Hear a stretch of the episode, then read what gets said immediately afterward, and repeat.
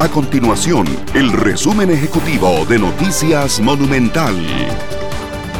Hola, mi nombre es Fernanda Romero y estas son las informaciones más importantes del día en Noticias Monumental.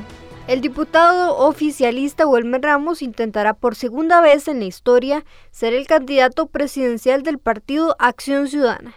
Esta mañana hizo el anuncio oficial, sin embargo, desde hace semanas reconoció que no lo descartaba.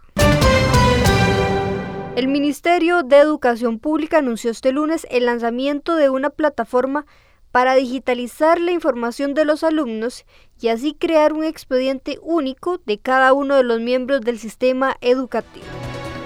Estas y otras informaciones usted las puede encontrar en nuestro sitio web www.monumental.co.cr.